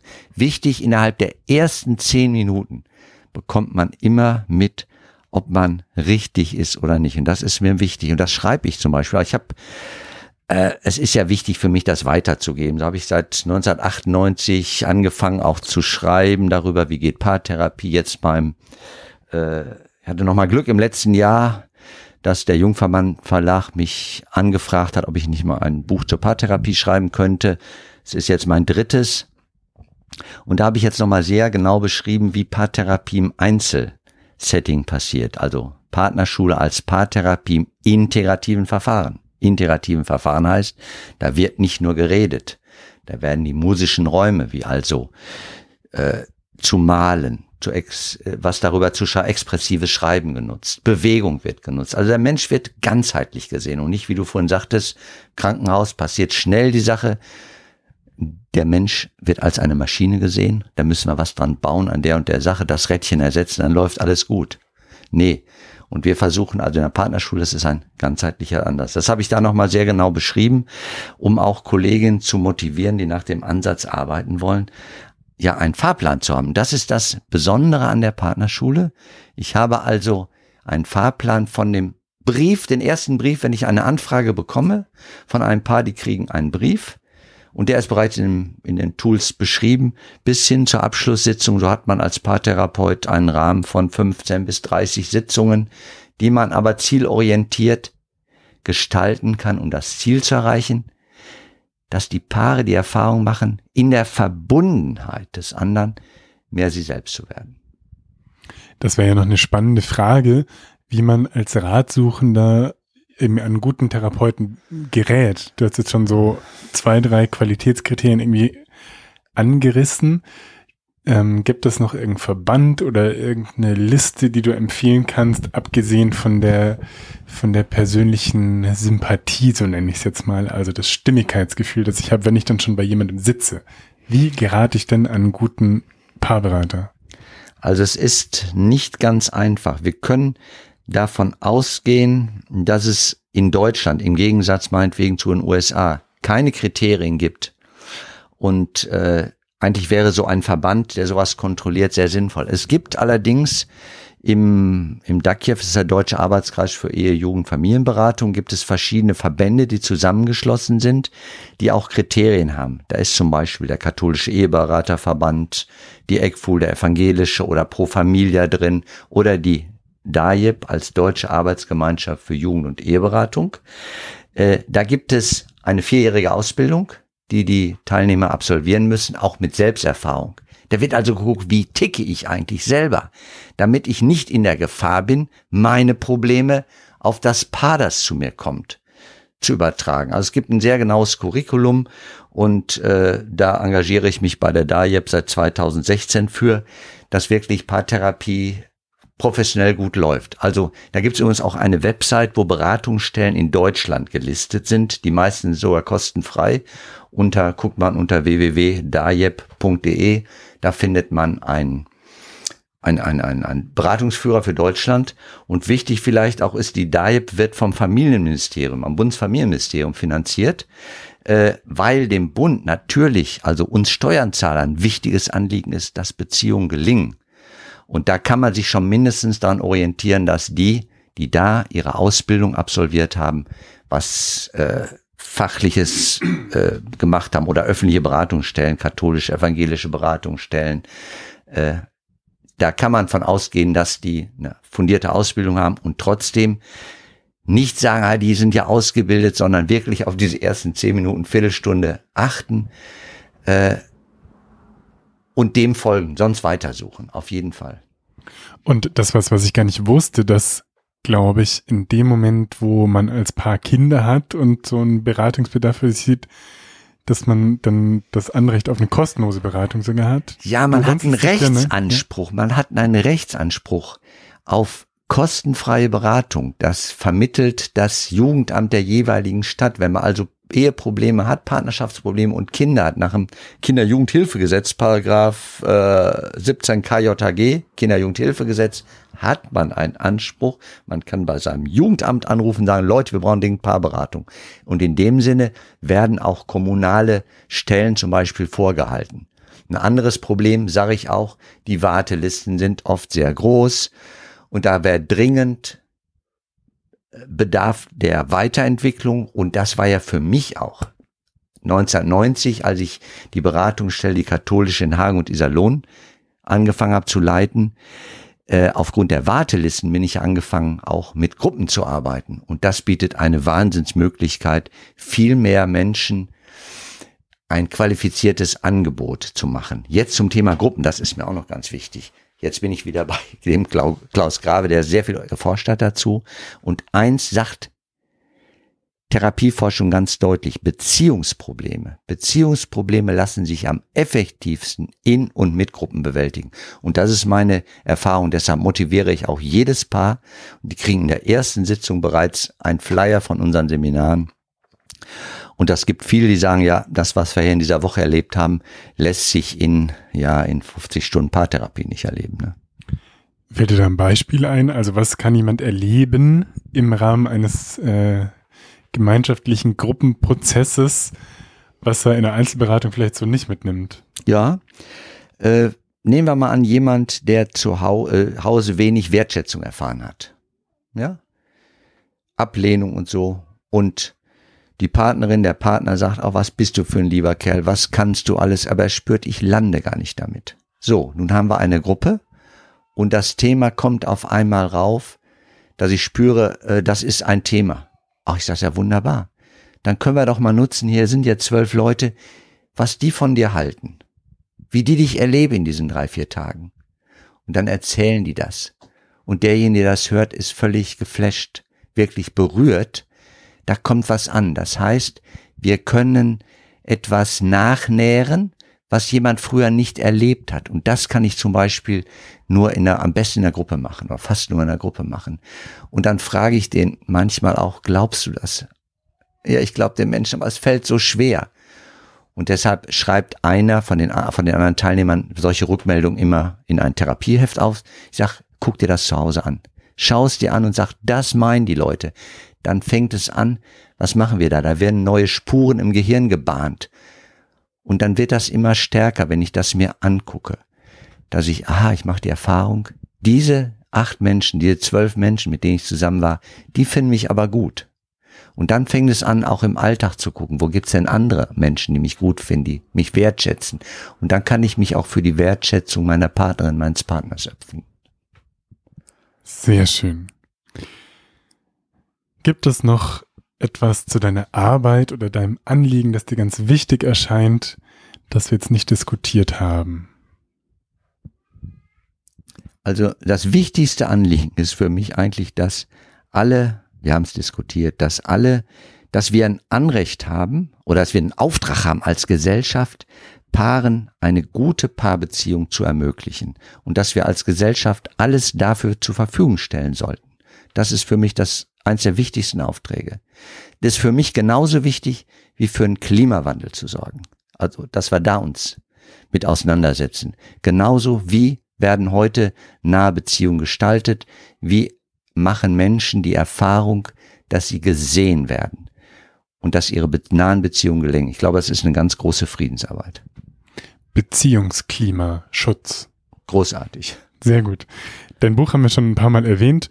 Wie, wie ist der Titel nochmal? Partnerschule als Paartherapie im integrativen Verfahren erscheint jetzt im November bei Jungverband Verlag Paderborn und äh, noch was. Manchmal gibt es ja so Vereine, Verbände, die sagen, kannst uns nicht mal was erzählen? Also ich fahre gerne irgendwo hin, stell die Partnerschule vor. Was ich brauche, ist äh, Übernachtung und, und, und, und, und Essen. Und, oder ich mache sowas auch im, im, im Netz. So hat zum Beispiel jetzt die Friederike von Tiedemann, die systemisch integrative Paartherapie macht, beim Hans-Jeluschek-Institut, die hat mich eingeladen. Im November werde ich da auch an einen Abend äh, per Online äh, den Kolleginnen und Kollegen was erzählen. Also da bin ich auch immer gerne für offen und da es mir ein Anliegen ist, ich bin Rentner, ich kann gut leben, ich brauche dafür kein Geld, nur ein Bett und Übernachtung. Super. Dann gibt's auch die Webseite partnerschule.eu. Ähm, genau, die Kurse haben wir erwähnt. Ja, ich glaube, das wär's. Ach, noch eins fällt mir ein. Vor zwölf Jahren habe ich mal in Dortmund in einer Moschee referiert zum Thema Kindererziehung, zum Thema Partnerschaft. Und da haben die gesagt, es reicht nicht, dass du uns hier was motivier äh, vorstellst. Wir wollen das einmal erleben. Und daraus ist eine Fortbildung mit Muslimen, Frauen, Männern im muslimischen Familienzentrum in Köln geworden. Es war großartig. Und seitdem gibt es einige Freundinnen und Freunde im muslimischen Bereich, die auch die Partnerschule anwenden. Und also das will ich damit sagen, das ist wirklich, Partnerschule ist etwas kulturübergreifendes. Und deshalb kommen auch muslimische Paare zu mir und mit denen ich arbeite genauso erfolgreich. Die sind auch bei den Kursen mit dabei, genauso erfolgreich wie mit anderen aus dem Kosovo oder aus England oder jetzt in Litauen sogar. Sehr schön. Rudolf, dann wäre meine Abschlussfrage. Was ist für dich Gesundheit und was hilft dir dabei, gesund zu sein? Vor einigen Jahren habe ich eine leibtherapeutische Ausbildung auch gemacht und da kriegten wir eine, so sollte jeder einen Zettel ausfüllen, äh, was für ihn eine Ehe gelingen lässt, eine nahe Beziehung. Und da habe ich auf meinen Zettel geschrieben, mit mir selber im Kontakt bleiben. Und ich war, glaube ich, der Einzige, der sowas aufgeschrieben hat. Alle anderen hatten ja gut kommunizieren oder sowas als. Und ich halte das für einen Schlüssel, äh, mit mir selber in Kontakt bleiben, mich spüren. Und das ist auch, was wir sehr viel mit unseren Teilnehmern trainieren. Was spürst du? Welche Emotionen? Wo haben die ihren Sinn?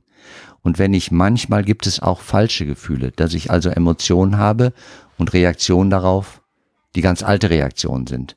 Und da gilt es, neues Fühlen zu lernen. Und wenn ich das schaffe, dann ist das für mich Gesundheit. Mit mir im Kontakt sein, wenn ich mit mir im Kontakt sein, bin ich auch mit dir im Kontakt. Also es geht nur, wir sind immer auf das Du angewiesen. Am Du werde ich zum Ich. Und wenn ich mich wertschätze, mich spüre, spüre ich auch dich. Dann passiert etwas zwischen uns beiden, was uns beide gesund macht, wie gerade unser Interview. Und was hilft dir dabei, das zu erinnern? Also die Definition finde ich ganz schön und, und verständlich, wie du es beschrieben hast. Und jetzt hatten wir so ein schönes Gespräch und dann ist es ja ziemlich einfach, dich zu spüren wahrscheinlich. Und wenn es jetzt stressig ist und trubelig und das eben nicht so leicht fällt, was hilft dir denn, das dann zu erinnern? Da fällt mir jemand ein, Franz vor drei Tagen, dem haben sie auch immer erzählt, du hast eine ADHS und was weiß ich, mach alles stimmen. Und der ist auch sehr hm, aufgeregt. Und so mache ich das auch. Ich, und da habe ich gesagt, weißt du was, mach mal drei Minuten die Augen zu. Oder ihr beiden, weil als Paar da. Und jetzt komm nur ins Atmen konzentriere dich nur auf deinen Atem. Einatmen, ausatmen. Ich habe die Uhr geguckt nach drei Minuten. Der war sowas von ruhig und entspannt. Er war bei, wieder bei sich angekommen.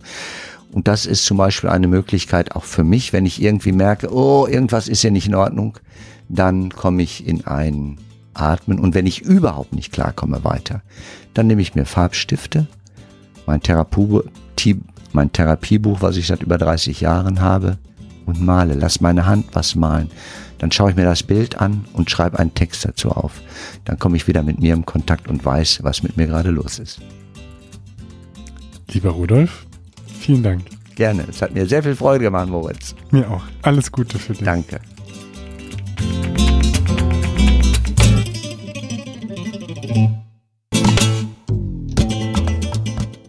Als kleiner Junge wollte ich Pilot werden. Das bin ich nicht, trotzdem komme ich jetzt in den Genuss, eine Art Durchsage machen zu dürfen. Eine wichtige noch dazu, macht euch bereit für den Disclaimer. Die in diesem Podcast besprochenen Inhalte dienen ausschließlich der neutralen Information und allgemeinen Weiterbildung. Sie stellen keine Empfehlung oder Bewerbung der beschriebenen oder erwähnten diagnostischen Methoden, Behandlung, Arzneimittel oder allgemeinen Lebensstilmodifikationen dar. Ich erhebe weder einen Anspruch auf Vollständigkeit noch kann ich die Aktualität, Richtigkeit und Ausgewogenheit der dargestellten Informationen garantieren. Bitte nutzt euren gesunden Menschenverstand und fragt im Zweifelsfall und bei Beschwerden immer und frühzeitig einen fachkundigen Arzt. Dieser Podcast kann eine solche fachliche Beratung nicht ersetzen und ich keine Haftung für Unannehmlichkeiten oder Schäden, die sich aus der Anwendung der hier dargestellten Informationen ergeben, übernehmen. Thank you for listening to the Thrive Talk podcast.